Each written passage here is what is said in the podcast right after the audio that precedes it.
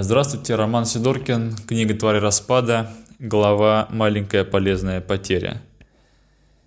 Дорога в Киров, который, как я помнил со школы, был основан новгородцами, а потому тоже был Вечевой республикой и первоначально имел название Вятка, идет не сквозь город, как мы ехали – с запада на восток, а делает петлю и входит в него с севера. Это вынуждало нас часть маршрута ехать через город. Бензина, утащенного с собой Алексеем, должно было хватить на приличный отрезок пути, но этого было недостаточно, чтобы доехать до конечной точки. В какой-то момент перед нами должны были открыться туманные перспективы пешего перехода. Все АЗС были пустыми, а грузовичок, несмотря на небольшие габариты, был прожорливым. В районе городка Орлова Алексей попросил остановиться. Он был мучнисто бледен, на висках скопились мутные жемчужины пота, и последний час езды он держался за живот. Я не стал спрашивать, что случилось. Колеса захрустели на обочине дороги. Вокруг был уже надоевший нескончаемый лес. Вообще, большую часть времени мы видели одни лишь стремительно лысеющие по осени деревья и желтеющую траву. Это однообразие, как и любое другое, подавляло. «Подожди меня», — сказал он и вылез из кабины.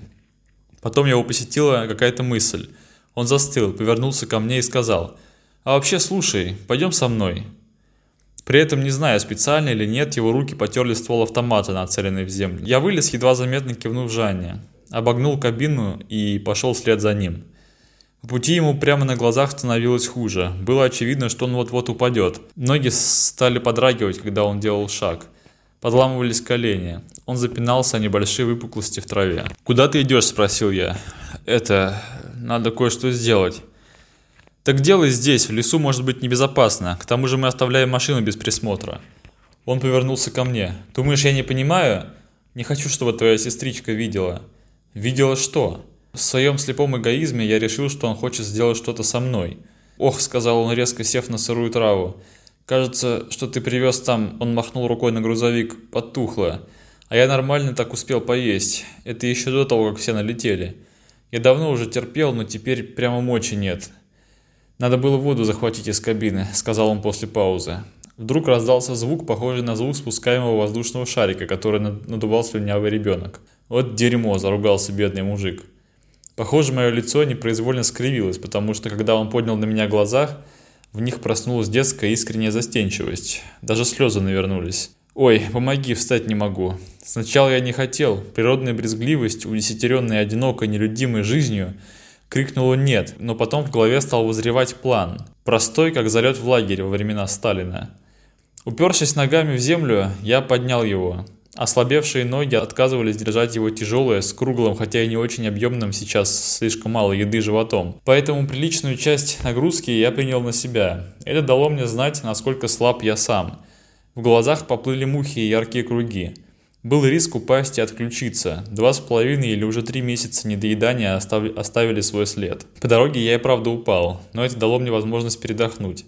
Сознание не ушло. Пройдя пару метров между деревьями, он со стоном сполз с моего плеча.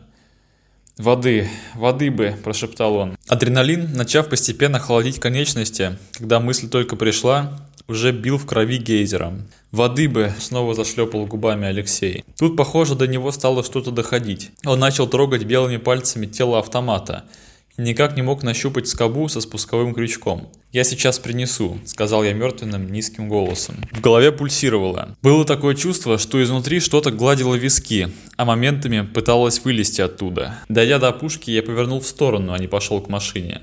Я стал отсчитывать шаги. Раз, два, три, четыре, пять.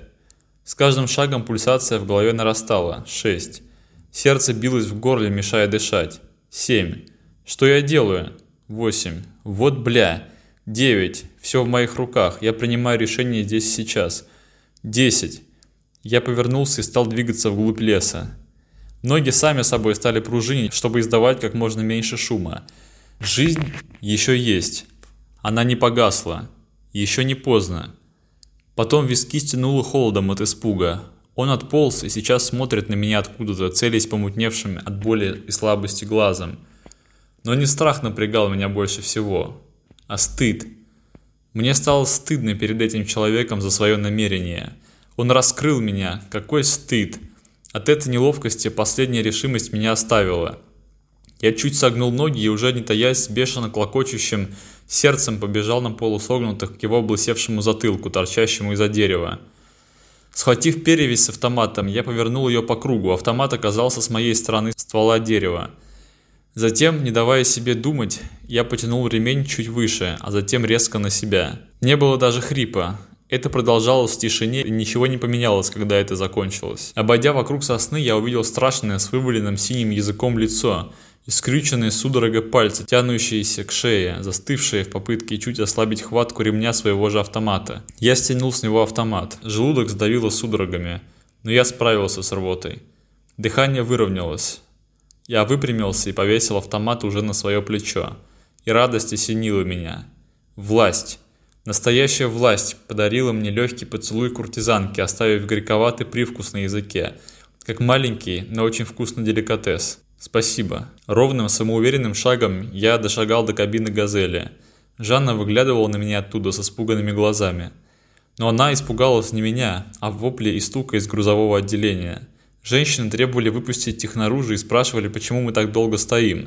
Ответ Жанны, что мы пошли в туалет, их не удовлетворил. «Успокойтесь!» – крикнул я, подкрепив свой приказ ударом приклада в стену кузова. Ти наступила тишина. «Мы тоже в туалет хотим», – донесся робкий голос одной из них. «Через полчаса остановлю», – отрезал я. И мы снова поехали. Чудно, но Жанна ничего не спрашивала. Мы ехали по ровному шоссе, и она просто смотрела на дорогу. А когда она заговорила, я был удивлен. «Получил, что хотел?» – тихо и цинично спросила она. «В смысле?» – наигранно спокойным тоном ответил я. «Ты ведь хотел гарем». Ни разу за все время, что мы ехали, я не проронил ни слова о своем плане. Как она могла понять? Хотя что я, конечно, я знаю откуда. Умная девочка и прозорливая. Последнее поколение детей перед началом нашествия мертвецов гораздо умнее своих предшественников. Разве это не по годам? Бедные дети без детства. Я не понимаю, о чем ты, безбашенно сказал я и хамски улыбнулся ей. Она все поняла, и это к лучшему. Мне не всегда удобно делать эти подкасты, поскольку это дело добровольное. Книгу я написал. Те, кто хочет, ее читают. Те, кто не хочет, слушают меня, потому что я сам это делаю.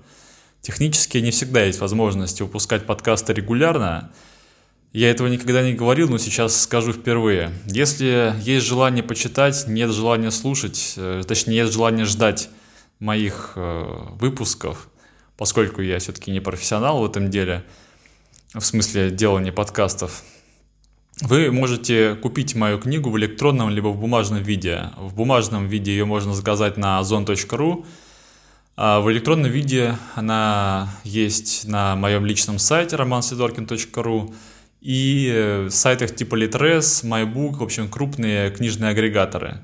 Если нет желания ждать следующего выпуска, если вам не очень нравится такая форма, больше нравится читать, пожалуйста, идите туда. Если нет, если вам нравится слушать, я стараюсь для вас.